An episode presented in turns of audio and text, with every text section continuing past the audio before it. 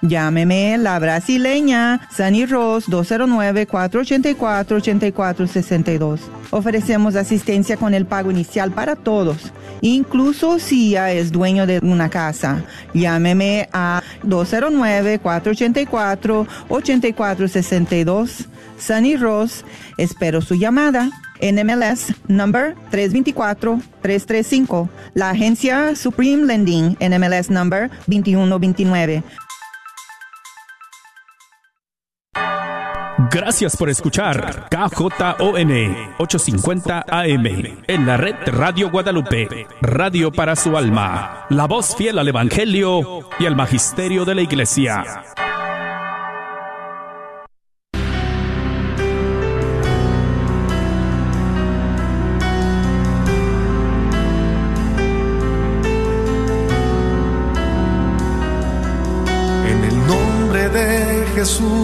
Recibo libertad. En el nombre de Jesús recibo sanidad. En el nombre de Jesús recibo libertad. En el nombre de Jesús recibo sanidad.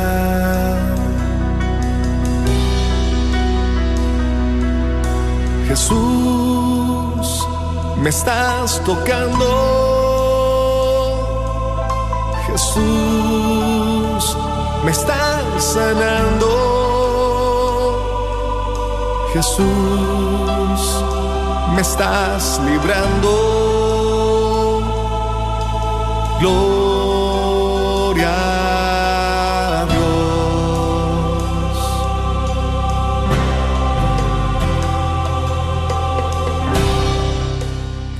Gloria a Dios, queridos hermanos, y bienvenidos a tu programa Levántate y resplandece, te dice el Señor en este momento circunstancial de tu vida.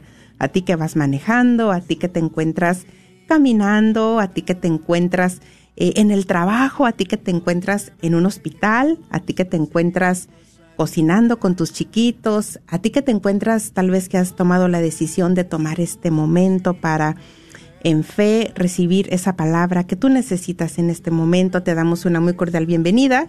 Ya está el equipo de hermanas, ya están esos corazoncitos con oídos listas y preparadas para escucharte, para orar contigo. Si hay alguien que en este momento se encuentra pasando, atravesando una situación muy desesperante, muy difícil, si has tenido días difíciles, si has tenido pensamientos que tal vez no has podido dormir, si has tal vez tenido pensamientos de que ya no puedo más en mi matrimonio, pues te invitamos a que nos llames. Hay alguien que se ha preparado para ti, hay alguien que quiere darte esa palabra de parte de Dios, nos puedes hablar al 1-800-701. 1-800-701-0373. 1-800-701-0373. También una muy cordial bienvenida a los que están ya ahí en Facebook. Estamos esperando tu compartir, tu petición de oración. Mira que hoy tenemos un tema muy interesante que viene pues ahora sí que de la mano con el programa de la semana pasada. Hoy estaremos hablando de, mira nada más, rivalidad entre hermanos desde la envidia y el celo. Y nos estará compartiendo este interesante tema una hermana psicóloga, su nombre es María del Rosario González. Así es de que, ¿qué les parece si empezamos orando? Vamos a pedir, a suplicar ese auxilio divino. Yo te invito. Ahí donde te encuentras. Mira que la palabra dice que hay poder en la unidad. Si tú puedes cerrar tus ojos, si tú puedes en este momento empezar a abrir tus labios, vamos a, a provocar. ¿Qué podríamos provocar si viéramos? Desde un punto elevado cuando una comunidad, cuando hay un pueblo orando, alabando a Dios.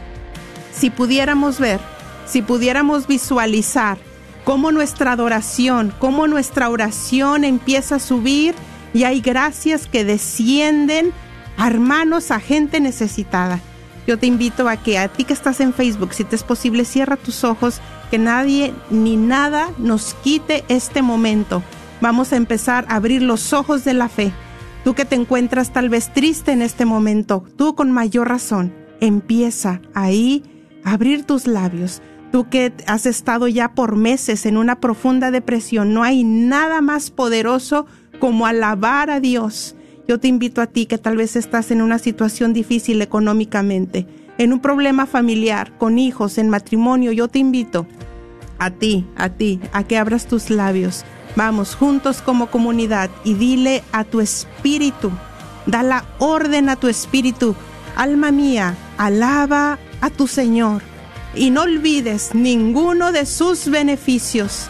Oh amado Dios, hoy venimos, nos presentamos ante ti, Señor, reconociendo que eres un Padre que nos ha dado demasiado, Señor yo te invito a que tú des gracias a manera personal por los muchos dones, las muchas gracias que el Señor ha depositado en tus manos, porque Él es un Padre generoso, Él es un Padre que sabe dar cosas buenas a sus hijos.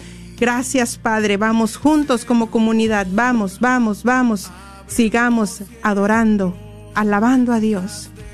¿Sabes qué? Vamos a pedirle al Señor que descienda su Espíritu Santo ahí donde estás. Vamos a adorar a Dios por aquel que aún no ha reconocido que hay un Dios vivo que es amor.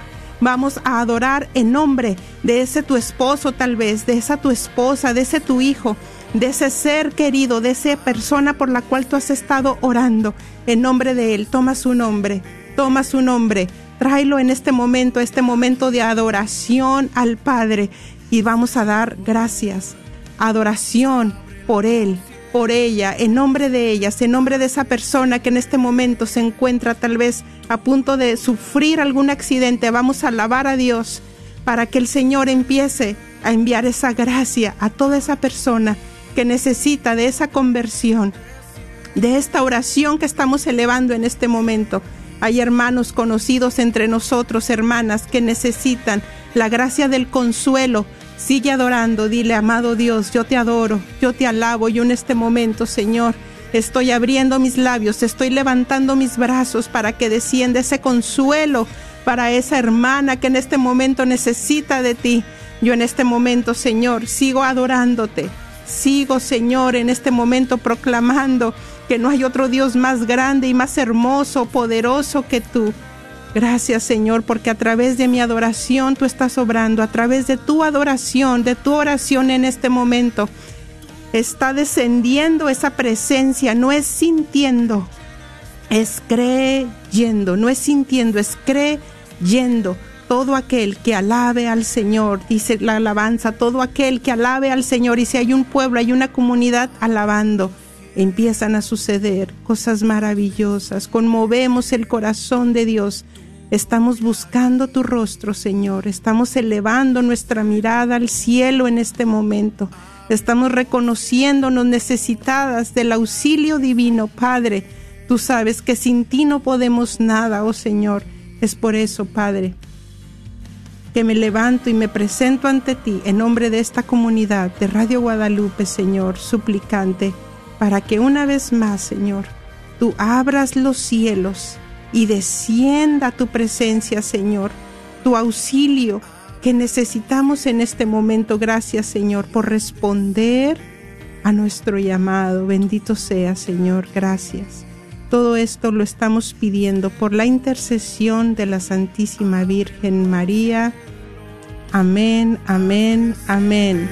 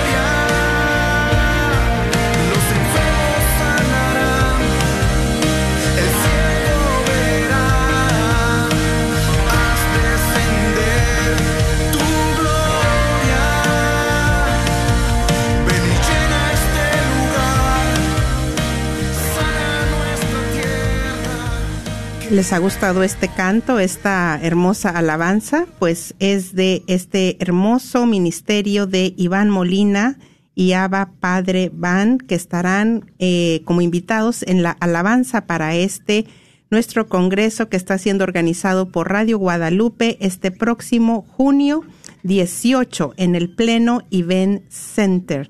Mira que es un congreso para la familia. Nuestros hijos están siendo confundidos. Nuestro matrimonio necesita renovarse y restaurarse. No esperes hasta el punto donde ya sea demasiado tarde.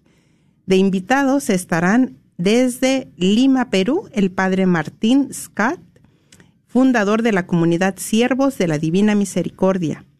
Tenemos también desde Bogotá, Colombia, los misioneros católicos del perdón y la reconciliación, el matrimonio de esposos psicólogos y católicos, Rafael Aníbal Cortés y Mónica Dairén Ospina. Pueden estar ya buscando también sus em, pláticas en Facebook, sus predicaciones, ya para que vayan conociéndolos un poquito más.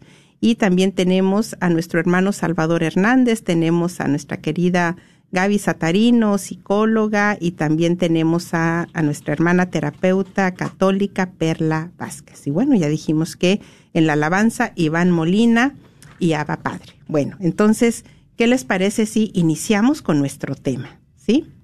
Bueno, entonces les presento a, esta maravillosa mujer que me han hablado, pues ahora sí que maravillas por su servicio que ofrece eh, a la comunidad, eh, por su trabajo. También ella es psicóloga, María del Rosario González. Y eh, ahorita que estamos en esta preparación precisamente para este congreso, estamos tratando de traer temas, pues hablando ya para de la familia, ¿no? Que nos vayan dando esa luz eh, para cuando lleguemos a este Congreso, pues ya estemos más preparados en las áreas por mejorar y claro, ya desde ahorita llevándolo a nuestra vida personal. Sí, bueno, bienvenida, señora María del Rosario. Muchas gracias, gracias hermana. Pues bien, hermanos, buenas tardes. Es un gusto para mí compartir este esta tarde de jueves con todos ustedes, radio escuchas de, de esta radio Guadalupe. Bueno, pues sí, me han invitado amablemente a dar esta plática sobre la rivalidad entre hermanos, desde la envidia, desde la, el celo. Eh, pues es un tema que hasta hoy día, desde, la, desde hace muchos años, desde el inicio de la creación, las familias estamos lidiando con este flagelo de la envidia, ¿sí? Eh, así que es un tema muy conocido por la mayoría de nosotros, sin embargo, pues poco tratado, ¿sí? La rivalidad, nosotros seguramente, decía yo en la mañana, cuando platicábamos sobre lo mismo, hemos, escuchamos muy a menudo que por decir en el deporte, dice alguna persona, no, hombre, sabes que va a jugar México esta semana o tal fecha, pero oh, no, tiene como rival su, a, tal equipo, ¿sí? Este, va a enfrentarse contra uno de sus más grandes rivales. Rivalidad quiere decir enfrentamiento, es contrincante, opositor, ¿sí? La rivalidad en sí misma, he dicho yo, no es mala cuando se, cuando se rivaliza desde las habilidades, desde la eh, desde la visión de que queremos ser mejores. ¿Sí? Se torna ya muy desagradable, muy nociva esa rivalidad cuando entra, cuando es animada por el celo, por la envidia, y más entre los hermanos. Destruye muchas veces relaciones interfamiliares, interpersonales. Entonces vamos a ver qué es la envidia. Hace poco escuchaba yo en una homilía a mi sacerdote decir, eh, la envidia, a mí me encantó el concepto desde, dicho desde una perspectiva eh, antropológica cristiana católica. La envidia es ese deseo desordenado por obtener el valor del otro. Imagínense entre hermanos, un des, yo como hermana, un des, tengo un deseo desordenado por obtener por obtener lo que mi otro hermano o mi otra hermana tiene. Esa es una envidia. ¿Sí? Y eso crea, viene de la mano con el resentimiento, hermanos, con el coraje. Viene de la mano con la tristeza, con la frustración, con esa sensación de injusticia, de que por qué a, mis, a mi hermano o a mi hermana sí y a mí no. ¿Por qué mis papás a él sí y a mí no? ¿Por qué Dios a él sí le dio lo que a mí no me dio si somos hermanos? Y si nosotros como padres no nos damos cuenta que en aquel hijo se va sembrando esa semillita, ese germen de la envidia, crece y crece y llega a un resentimiento grande. Y lo vemos manifestado en los pleitos entre hermanos, en la maldad que uno infringe sobre el otro. Les decía yo que desde el principio de la creación se ve este flagelo en el ser humano, porque bien lo, marca, lo, lo marcan en Génesis capítulo 4, versículo 1 al 9. Se nos cuenta ahí la historia de los hermanos Caín y Abel. Aquí se hace evidente ese sentimiento de envidia como un flagelo que no solo ellos lo vivieron, y con el que convivieron, sino que también es, como lo decía desde el principio, es parte de nuestro diario vivir hoy. Vamos a hacer como una lectura, pero no a, carta cabal de, de, esta, porque no tenemos mucho tiempo para extendernos, pero lo vamos a ir entresacando versículos de, de este de este libro del Génesis, donde se nos habla de que Adán se une a Eva. Conciben a su hijo Caín y dice, he obtenido un hijo con ayuda del Señor. Después, Eva da a luz a Abel, su segundo hijo. Caín era labrador, Abel pastor de ovejas. Caín presentó al Señor como ofrenda algunos frutos del campo, sus primicias. También Abel hizo lo propio. Presentó las primeras y mejores crías del rebaño al Señor. Fíjense aquí, abro paréntesis. Aquí se habla de que Abel y Caín tenían temor y amor al Señor, como tu hermano, usted hermana que me escucha. Como cristianos también tenemos temor a Dios y amor a Dios. Pero, fíjense aquí, e, ellos van y presentan sus primicias, lo mejor al Señor. Desde su actividad, ellos quieren halagar a su Señor. Pero uno, que es Abel, va ofrendando lo mejor de su trabajo con la intención genuina de ser mejor persona. Con ese, con ese agradecimiento por haberle dado esos dones a través de los cuales Él está haciendo producir. Sin embargo, Caín, Caín el labrador, él, Dios, dice la palabra, pero el Señor se fijó más en la ofrenda de Abel y menos en la de Caín. ¿Por qué? ¿Por qué sería? Si Caín también como Abel va y presenta sus primicias. Supongo que Caín como labrador pues lleva los mejores frutos. Las mejores, eh, sí, los mejores frutos de su campo, producto de su cosecha. Pero allí el Señor no está tomando en cuenta la ofrenda, sino la intención del corazón de Caín. Entonces el Señor pues no le pone atención a la ofrenda. ¿Eso se nos parece familiar? ¿Cuántas veces vamos y damos la ofrenda y estamos en misa y vamos diario? Pero, ¿qué tal la intención de nuestro corazón? A veces vamos cargados de esa envidia, de ese celo, de ese egoísmo, de esa incapacidad para despojarnos de lo que nos pesa, de lo que nos impide acercarnos al Señor. Y aún así estamos todos los días en presencia del Señor, pero realmente con esa intención como Abel. Aquí el Señor no tomó en cuenta la ofrenda de Caín porque él vio la intención de su corazón.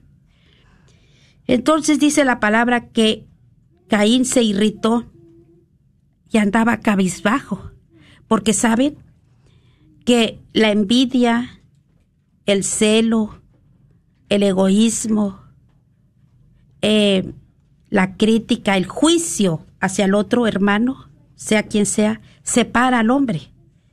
Como que el, la misma emoción tan negativa nos, eh, nos delata. Y eso se ve desde el, desde el pasado hasta el día de hoy. Nada más pónganse ustedes, observe, obsérvense. Cuando nosotros criticamos a alguien y estamos desmenuzando la, el prestigio y la reputación de otra persona a través del chisme de la difamación, con una amiga, con un amigo, con quien sea, y de pronto la persona de quien estamos despodricando la vemos. Hola, ¿qué tal? ¿Cómo nos sentimos? Mal, bajamos hasta la mirada, como que nos apenamos. ¿Y qué hemos dicho? Yo lo he escuchado. Oye, ¿nos estaría escuchando? ¿Nos estaría escuchando? Sí, el juicio separa, hermanos, nos separa, nos delata. Eso le pasó a Caín. Andaba cabizbajo. Y el Señor le dice, ¿por qué estás tan resentido y andas con la cabeza baja?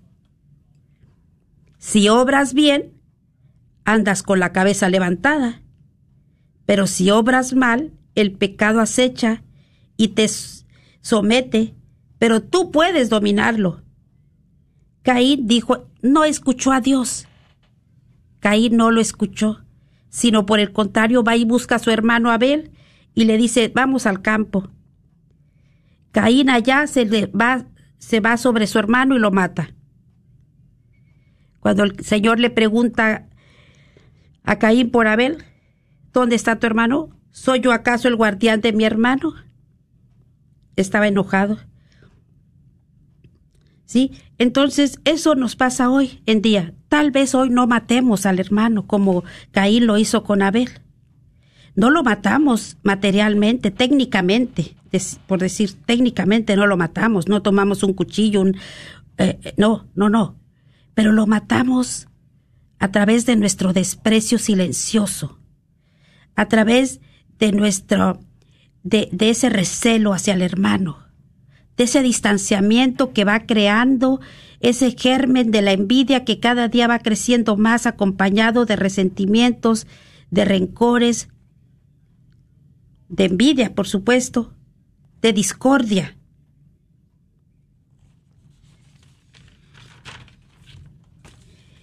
Eso nos, nos sigue pasando hoy en día. Entonces, ¿qué es lo que nosotros podemos hacer? Es porque este deseo de querer obtener lo que el otro tiene, ¿qué, en principio, qué es lo que podemos obtener del otro hermano? ¿Qué es lo que queremos del otro hermano? Si somos criados de la, partimos del mismo tronco, venimos del mismo tronco común, de los mismos padres. Lo que me dan a mí le dan a él. Sí, pero el otro hermano lo que le envidia es, por decir, habilidades sociales. Es más carismático, tiene más facilidad para hacer amigos, trae una mejor novia. Yo no puedo tener novia a, las que les he hablado, eh, no me aceptan. Mi hermano le sobran, andan las mujeres detrás de él. Tiene, es carita, tiene más pegue.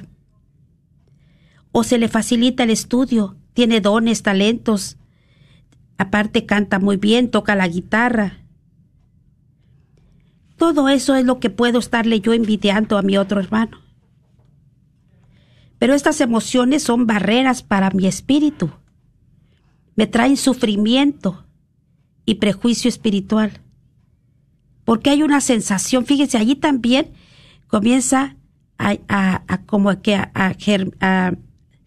empieza a como que a crecer allí esa sensación de injusticia. No, no solo con los padres, es que a, ellos, a mis padres, a él sí le ponen atención y a mí no. A él sí le dan todo, claro, claro, porque él es el preferido, claro, porque él saca mejores notas que yo, sí, claro, a él sí, a él sí le dan todo lo que pide, a él sí le dan, eh, le, proporcionan esto, le dan esto, le dan esto otro. ¿Y a mí qué? Como soy el burro, como soy el esto, como soy el otro. Pero no solo esa sensación de injusticia va hacia los padres, sino va dirigida hacia el mismo Dios. ¿Por qué a mí no me hiciste como a mi hermano? ¿Por qué no, a mí no me diste esos dones y talentos que él tuvo? Tal vez no lo diga aquel niño, aquel joven, en esas palabras, pero los sentimientos que va albergando lo están diciendo.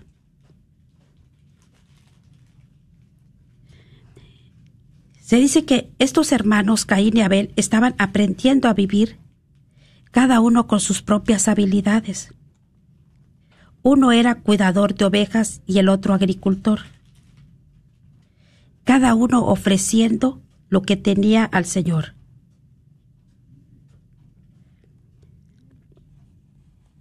Pero ¿qué tal que como Caín contra Abel, así nosotros hoy, aunque no es la realidad, nosotros lo percibimos como real, las diferencias que nuestros padres pueden hacer entre nosotros como hijos. Y eso, de allí nos tomamos para nosotros comenzar a creer que nosotros no fuimos tan agraciados como el otro. ¿Qué es lo que nos hace que se aumente o que se aliente este sentimiento? Fíjense, esto viene desde que nosotros somos niños. Todo parte de, esa, de ese apego insano. El apego es algo que se, que se da en los primeros, en los primeros momentos en que el bebé nace. De hecho, estudios demuestran que eso ya se está ese, ese lazo, ese apego se está estableciendo desde el vientre materno, pero se confirma cuando el bebé ya nace. Ese, ese, ese trato de la madre hacia el hijo, el buen cuidado, el abrazarlo, el darle el pecho o, alimentarlo, amamantarlo entre sus brazos, ya sea eh, a través del pecho o a través del, del biberón pero lo está, le está dando calor, le está haciendo sentir con su mirada todo el amor, le está descargando toda su ternura a través de la mirada. El bebé lo está sintiendo a través del calor de los brazos de la madre, se está sintiendo cobijado, apoyado. Allí se está estableciendo un lazo profundo entre la madre y el hijo, se está reafirmando ese lazo profundo que puede ya venir desde el vientre. Ese es un apego sano. Y si la vida lo sigue confirmando, el niño eso es lo que le da una construcción a su estima alta y fuerte. Y se sabe amado y querido y no necesita el celo. El celo es diferente a la envidia. La envidia es el, el deseo por obtener lo del otro. Quiero lo que el otro tiene. El celo es el miedo, la angustia a que el otro me robe lo que yo ya tengo, lo que creo que me pertenece y entre hermanos, ¿cuál podría ser el celo? digo yo, el, cuando un hermanito nace, me viene a quitar el amor de mis padres, la atención. Ya mis padres ya no me escuchan, ya no tienen el tiempo para mí, para atenderme, para escucharme.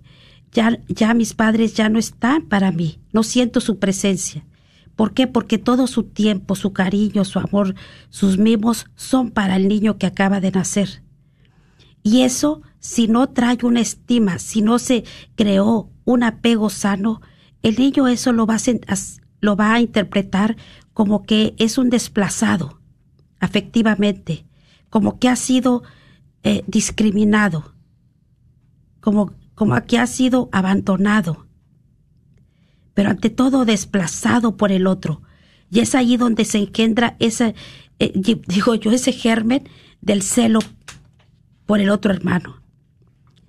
Y cualquier cosa en cuanto se empieza a sentir inferior, se empieza a sentir más disminuido, empieza a culpar por mi hermano. mis padres no han estado para mí. Por mi hermano no me siento amado por mis padres. Mis padres no me... Nada más llegó mi hermano y dejaron de atenderme, dejaron de amarme. Todo el amor fue para mi hermano. Pero esa es una interpretación no adecuada que se alienta mucho por esa falta de apego sano que viene desde los primeros días de nacido. ¿Por qué yo debo de, por qué yo envidio a mi otro hermano? ¿Por qué? ¿Por qué yo quiero lo que el otro hermano tiene?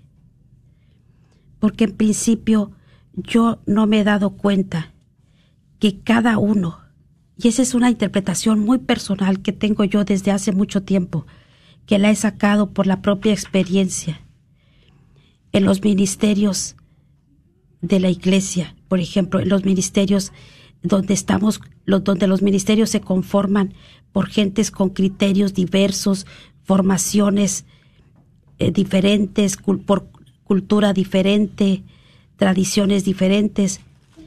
Por lo tanto, todos los miembros que componen un ministerio, al igual que en la familia, no podemos ser iguales.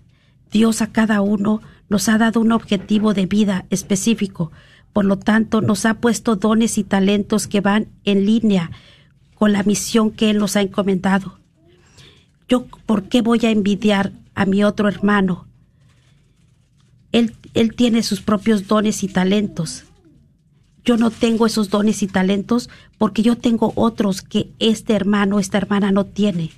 Porque unidos mis talentos a los de mi otra hermana y otra hermana, vamos a crear esa, esa tarea vamos a echar a andar esa tarea para la cual fuimos creados y la cual se nos ha encomendado. Imagínense que todos tuviéramos los mismos dones y talentos, pues todos haríamos lo mismo. Unos tienen el don, el talento para construir aviones. Yo tengo el talento para construir edificios la otra tiene o el otro tiene dones y talentos para crear campos, para cultivar la tierra. Cada uno tenemos una misión específica y nosotros tenemos dones y talentos que van siempre en línea a nuestra misión, a nuestra tarea. Por lo tanto, no podemos decir yo no tengo dones y talentos, yo no fui agraciado. Claro que sí, lo que pasa es que no hemos tenido oportunidad, no nos hemos dado la oportunidad, el permiso de explorar esos dones y talentos y mucho menos explotarlos. Y eso tiene que ver mucho también desde la cuna. ¿Qué tanto me, me impulsaron? ¿Qué tanto me fomentaron esa estima?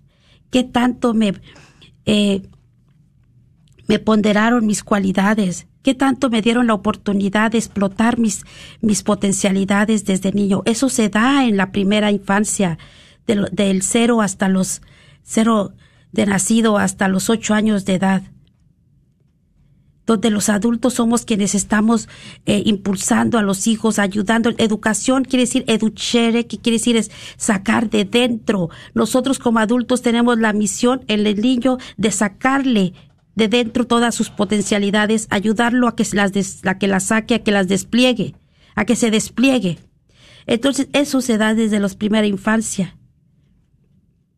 Quien a hoy de adulto no ha descubierto sus dones y talentos, pues es porque parte de niño no se le permitieron. Pero no es culpable, no es culpa de la hermana ni del otro hermano que va creciendo en lo que está haciendo y que lo está haciendo bien no, es parte de ti que no has explorado tus dones y talentos por temor, porque no confías en ti, hermano, porque no crees en tus habilidades y talentos, porque tú los tienes allí, pero no los has desarrollado, no los has descubierto, y es más fácil ver hacia afuera que hacia adentro. El día que tú ves hacia adentro vas a descubrir que no, vas a, no necesitas envidiar nada del otro, la envidia te está, la envidia lo que hace es, es cuando es tan insana y tan destructiva, lo único que nos está diciendo es, mira, lo que está haciendo el otro, lo que, mira, lo que tú no has sido capaz de hacer, lo está haciendo el otro. Eso es el, ese es el mensaje oculto de, de cuando tú tienes envidia. Cuando ves a aquel hermano que tiene tres, cinco camiones, cuando llegó aquí contigo cruzando el río y cuando estaban en, en, igualdad de circunstancias, en la misma pobreza, en la misma orfandad, en todos los aspectos, y a los vuelta de cinco o seis años ya ves que aquel que llegó contigo así sin nada, te das cuenta que hoy tiene cinco o siete camiones y eso es real, porque todo siempre lo que digo es porque ya lo vivo, lo, lo experimento con tanta gente que, que me platica las historias, a la vuelta de cinco o siete años ya, ya es dueño de todo eso, y el otro se quedó allá, se quedó como espectador, viendo cómo las, los otros crecían, y él se fue apachurrando cada vez más, minimizándose, disminuyéndose. Pero no es culpa del otro, y ahora le tienes coraje, le tienes envidia, y le sacas todos sus defectos, y le, y le buscas con lupa todas sus limitaciones, todos sus defectos, sus fallas del pasado, para alzárselas sacando ahora, para reprobarle y para tratar de disminuirlo por envidia, porque el que envidia goza con la derrota del otro y busca y vive para, para buscarle todo lo malo y así empeñar, no, eh, dañar su imagen pero no es culpa del otro, es culpa de, eh, es porque tú no te has puesto a desarrollar tus habilidades y talentos y eso es por miedo, porque no has creído en ti. Él creyó en él, en sus capacidades y talentos. Entonces es que les recuerdo una vez más, esa la clave, la creencia oculta de la envidia es mira lo que está haciendo el otro y que tú no has sido capaz y que tú no has sido capaz de hacer. Y eso duele, que, cada vez que me veo, que veo al compadre, el que pasó conmigo, y, y, más, ah, más eh, pobre que yo y que ahora esté en los cuernos de la luna, me duele cada vez que lo veo porque me está recordando mi incapacidad, me está recordando mi mediocridad, me está recordando eh, que, que, tanto me he disminuido. Entonces eso duele y pues sale, salta el coraje y, y empiezo a despotricar sobre el hermano. Eso es la envidia, hermanos. Pero fíjense aquí, quiero hacer un paréntesis para volver a tocar otra, otra, otro pasaje de la Biblia, que yo me puedo equivocar y de hecho me equivoco a cada paso, pero Dios en su palabra no se equivoca. En Eclesiastés 4:4 nos dice, he visto mismo que todo trabajo y toda excelencia de obras despierta la envidia del hombre contra su prójimo. Esto es vanidad y aflicción de espíritu. He visto cómo todo trabajo y toda excelencia de obras despierta la envidia del hombre sobre su prójimo. Ajá. Aquí sin darnos cuenta eso que les comentaba hace un momento. Cada uno tiene sus talentos, hermanos, sus dones, sus habilidades. Créame que es verdad. No necesitamos envidiarlos. Si ya tengo ese germen de la envidia y lo he hecho crecer, pues por favor, trabajemos para eh, eh, combatirlo, porque eso está entorpeciendo sus relaciones que pudieran ser ricas. Cuando es entre hermanos de sangre, qué triste, que va pasando el tiempo y la envidia no me permitió disfrutar la compañía, la presencia, la buena plática con aquel hermano. No, en un momento de, defunción, cuando nuestros padres mueren, ¿cómo, con qué confianza voy a ir yo a, buscar el hombro del hermano, a llorarle, a llorar y a compartir el dolor y a consolarnos uno al otro si la envidia nos separa?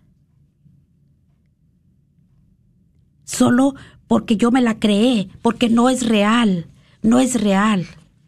Yo fui el que me, el, mi mente de niño asumió desde aquella vez que vi que a mi, a mi hermano le compraron o llegó con una boleta de calificaciones y se venía con todas las con dieces y ochos y vi que mis padres cómo se emocionaron, cómo lo felicitaron y cómo le dijeron, sí, sí hijo, te voy a, a, llevar al cine. Papá, es que quiero ir a ver al cine. Claro que sí, tú te lo mereces y vas a ir a ver esa película. Desde ese día yo asumí que para mis padres solamente valía aquel que sacaba buenas notas. Y como yo nunca he sacado esas altas calificaciones, pues yo desde ese día asumí que yo para mis padres soy un cualquiera. Yo lo asumí en mi mente de niño, porque así me lo, me lo hizo sentir la escena. No es que no es que sea la realidad. No es que sea real. Yo me lo creé así. Porque todo lo que integramos cuando somos niños no es por medio de la razón, sino es a través del sentir. ¿Qué es lo que me hizo sentir ese evento? Lo que me hizo sentir así lo integro. Y en ese momento que yo vi toda la euforia que se creó alrededor de mi hermano, me hizo sentir que yo ante mi hermano no era nadie. Ante mis padres yo era cualquiera. Que él lo merecía todo y yo cualquier cosa. Y desde allí asumí que mi hermano era mejor que yo y que él era más amado que yo y que él era el que traía todas las satisfacciones a mis padres y que yo no valgo nada.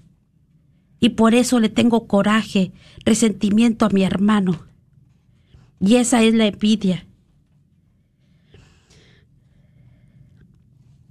Pero también volviendo a la cita de Génesis 4, el Señor le advirtió a Caín, mira, el pecado acecha el mal acecha tu puerta.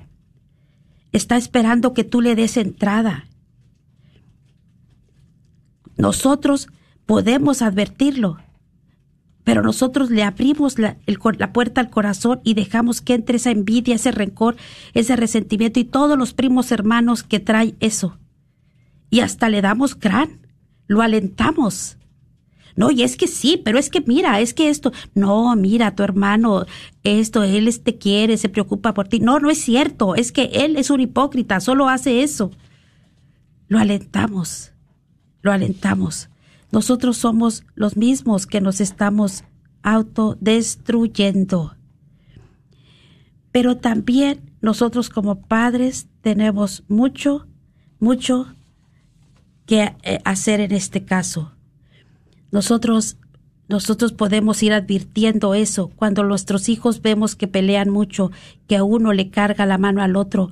Eso es el celo. Allí está la envidia. Podemos pararlo. ¿Sí? Nosotros, ¿qué podemos hacer? En principio, no hacer comparaciones.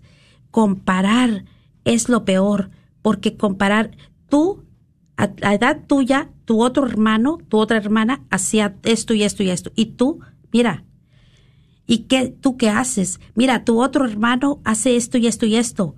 Y tú que no haces nada y mira tus calificaciones. O sea, las comparaciones son muy nocivas, son destructivas.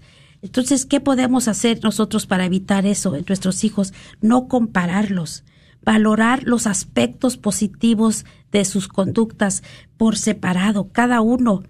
Les, yo platicaba de una historia de así cortito, de una señora, no me recuerdo dónde lo leí hace tiempo, que la señora le dice a, va y le dice a su hijo a su a su cuarto, oye hijo, mira, yo estoy muy orgullosa de ti, te amo tanto, tú eres el mejor hijo que Dios me ha dado. Eh, tú eres lo mejor en mi vida, eres el único, a ti es al que te amo tanto. Con... Bueno, entonces ya el hijo aquel, ¿cómo se queda? Va con el otro hijo o la hija y le dice, hija, tú eres lo mejor, eres mi mejor hija. Eh, me siento muy orgullosa contigo. Cuando tú naciste, el sol iluminó esta casa. Muy bien, se va con el otro hijo y le dice, tú eres único, tú eres el mejor hijo que yo tengo. ¿Se fijan? A cada uno le fue diciendo lo mismo, pero se lo fue diciendo por separado. Así que en lo privado, en lo íntimo de cada uno, se sentía único y se sentía el privilegiado en el corazón de aquella madre. ¿Sí? Así que a quién estaba hiriéndole susceptibilidades? A nadie. A cada uno lo estaba amando y le estaba dando su justo valor.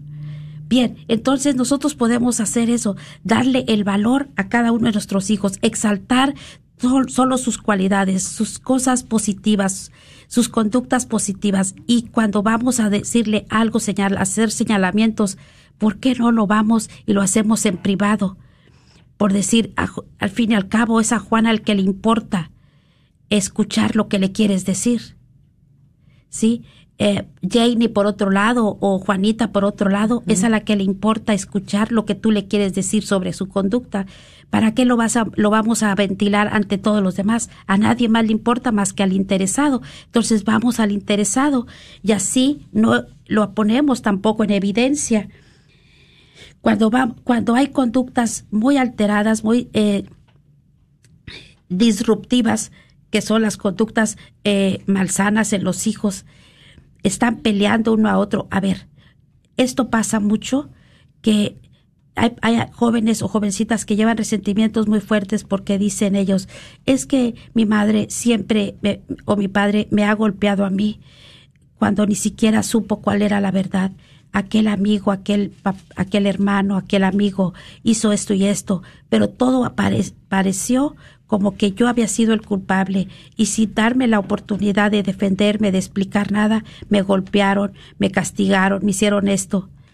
¿Por qué mejor no dialogar? ¿Por qué mejor, oye, están peleando, ¿sabes qué? Sepáralos en la sala, es el mejor punto, ¿sabes qué? A ver, te voy a escuchar a ti y tú te callas, luego habla tú y tú vas a callar.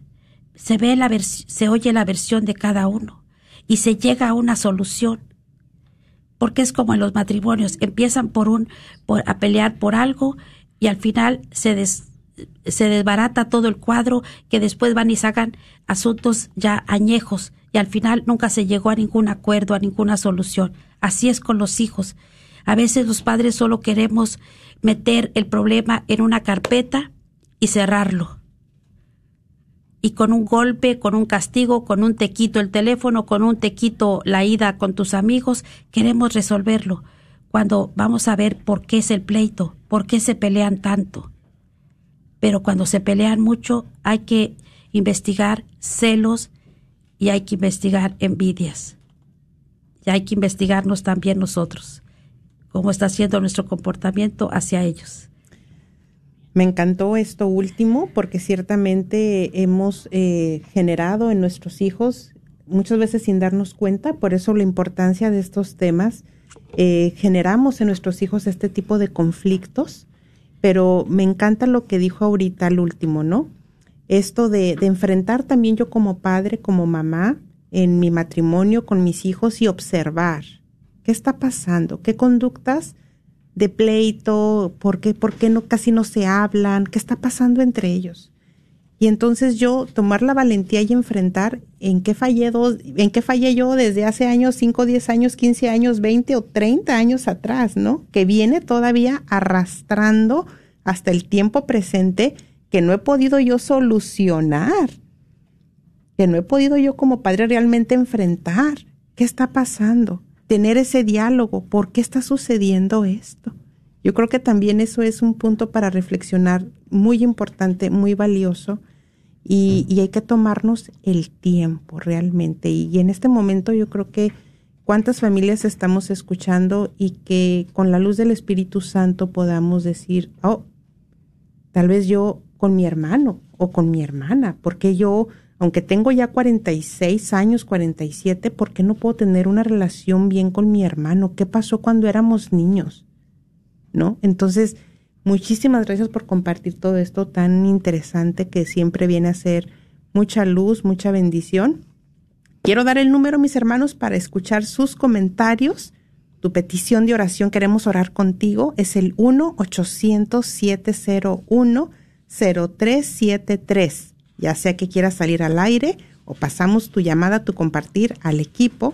El número es 1-800-701-0373. ¿Ha habido alguna situación en tu familia, con tus hijos, tal vez como mamá nos quieras compartir algo que tal vez una situación que tú has identificado con lo que se ha compartido? ¿Cómo lo solucionaron?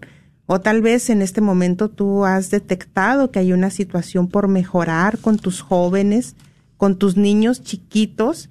Háblanos, compártenos, edifica a alguien más. Mira, cuando tú compartes, de verdad que va a haber alguien más que va a decir, ay, yo me encuentro en esa misma situación y nunca sabemos el beneficio que traemos para muchas almas. 1-800-701.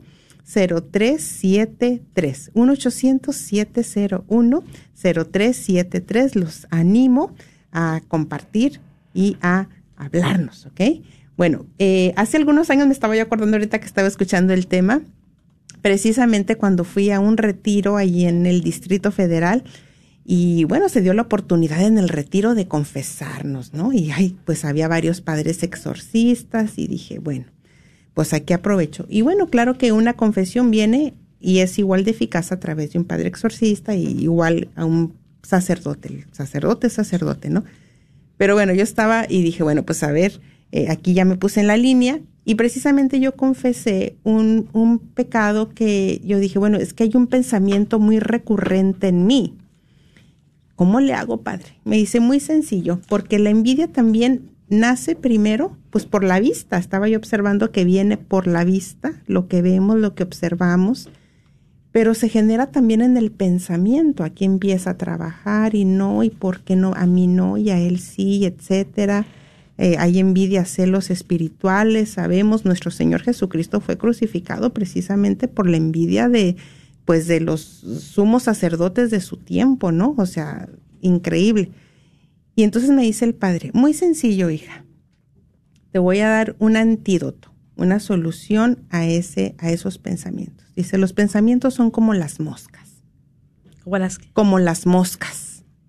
Cuando empieza el pensamiento ahí, hay que ahuyentarlo. Hay que ahuyentarlo. Y dice, y también son como los, como los pajaritos. Cuando el, el pensamiento empiece a querer anidar ahí, hay que también ahuyentarlo, no hay que permitirlo.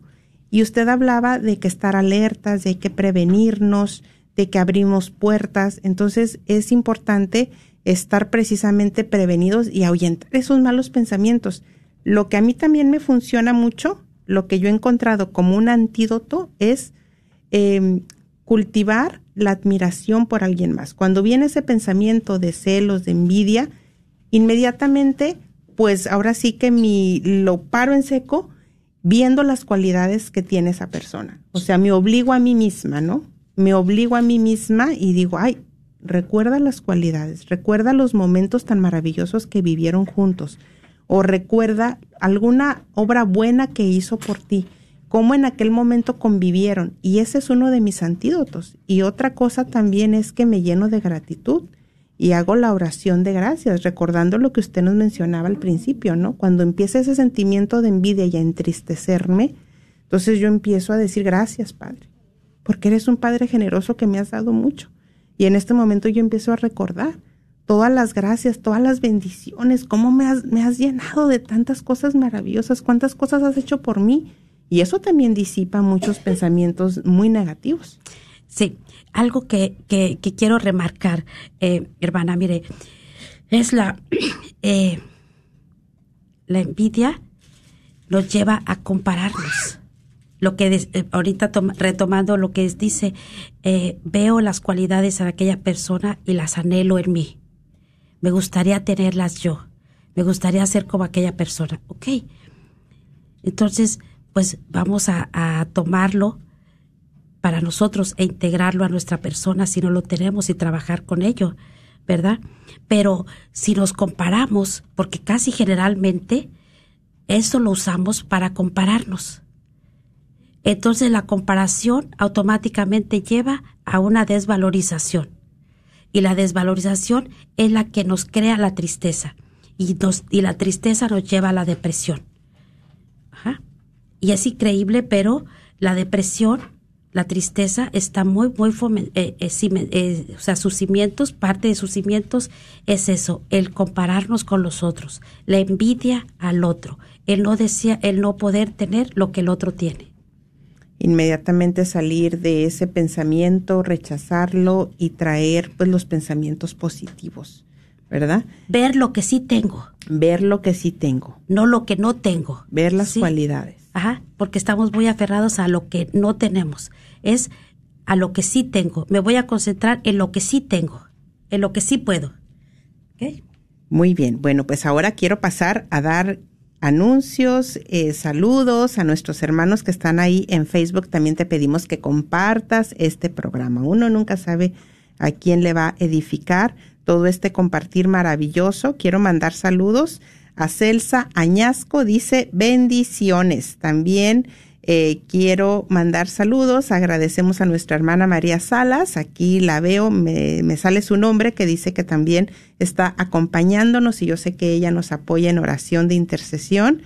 Eh, tenemos también a nuestro hermano Luis Valtierra, dice amén. Y una disculpa porque eh, no alcanzo a ver casi nada de comentarios. Yo sé que están escribiendo peticiones de oración.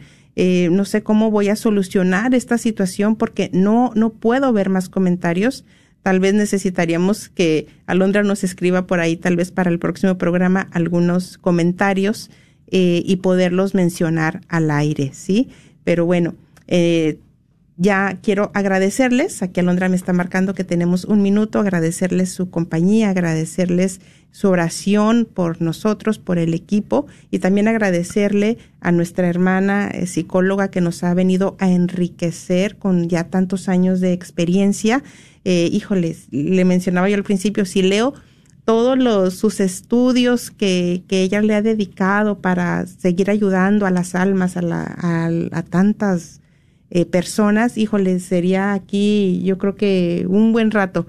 Tiene mucho, mucho conocimiento, y pero ella me dijo algo muy sabio, dice Noemí, eh, desde que hablé con ella, me dice Noemí, el, el día jueves yo lo dedico como un servicio al Señor, yo vengo a dar mi servicio, estoy tan agradecida por lo que Dios ha hecho por mí y esto no es nada más que, que regresarle un Amén. poco al Señor lo mucho que ha hecho por ella y pues damos gracias a Dios Padre por ella y que ha venido a donarnos de su tiempo y también aquí a su compañera que ha venido. Muchísimas gracias. Y bueno, mis queridos hermanos, que el Señor siga resplandeciendo sobre cada uno de ustedes. Con el favor de Dios nos estaremos escuchando y viendo la próxima semana. Y recuerda, ya puedes adquirir tus boletos para este próximo congreso familiar, por ahí estaremos y ya puedes entrar a la página eh, de Facebook de la Radio Guadalupe y hay un paquete eh, para que si vas a ir con tu esposo, con tus jóvenes, eh, compres el paquete y así puedas em, economizar un poquito y que nadie se pierda esta bendición. Gracias. En el nombre de Jesús recibo sanidad. En el nombre de Jesús recibo libertad. En el nombre de Jesús recibo sanidad.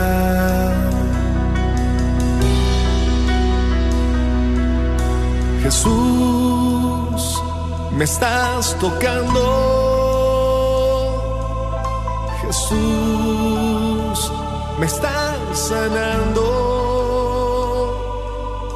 Jesús, me estás Queremos recordarte que estamos aquí en la oficina tomando llamadas para apartar los boletos de paquetes familiares para nuestro próximo Congreso para Familias este próximo 18 de junio en el Plano Event Center. Recuerda que tendremos cuidado de niños. Es importante apartar tu lugar para que puedas obtener el cuidado de niño con tiempo. Tenemos el cupo limitado, así que estamos ofreciendo un paquete familiar y puedes apartar el paquete familiar llamando al 214-653-1515.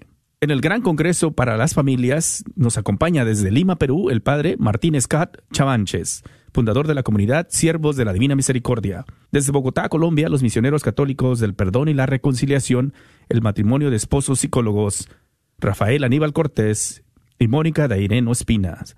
También nos acompañará el predicador católico Salvador Hernández, la terapeuta católica con más de 25 años de experiencia, Gaby Satarino, junto con nuestra invitada también de Alegre la Mañana, la terapeuta y consejera católica Perla Vázquez. Y en la alabanza, Iván Molina y Abba Padre Van. No te lo puedes perder. No esperes hasta el último para apartar tu lugar. Recuerda que tendremos el Congreso para adultos y el Congreso para jóvenes al mismo tiempo. Hay un paquete familiar donde puedes tomar ventaja obteniendo un descuento. Llámanos 214-653-1515 para apartar tu lugar con tu tarjeta de débito o crédito. 214-653-1515. Cuando la muerte ocurre muchas veces nos toma por sorpresa. Proteja a su familia de una emergencia inevitable. USA Funeral Gracias por escuchar KJON 850 AM en la red Radio Guadalupe, radio para su alma, la voz fiel al Evangelio y al Magisterio de la Iglesia. Escucha a nuestros conferencistas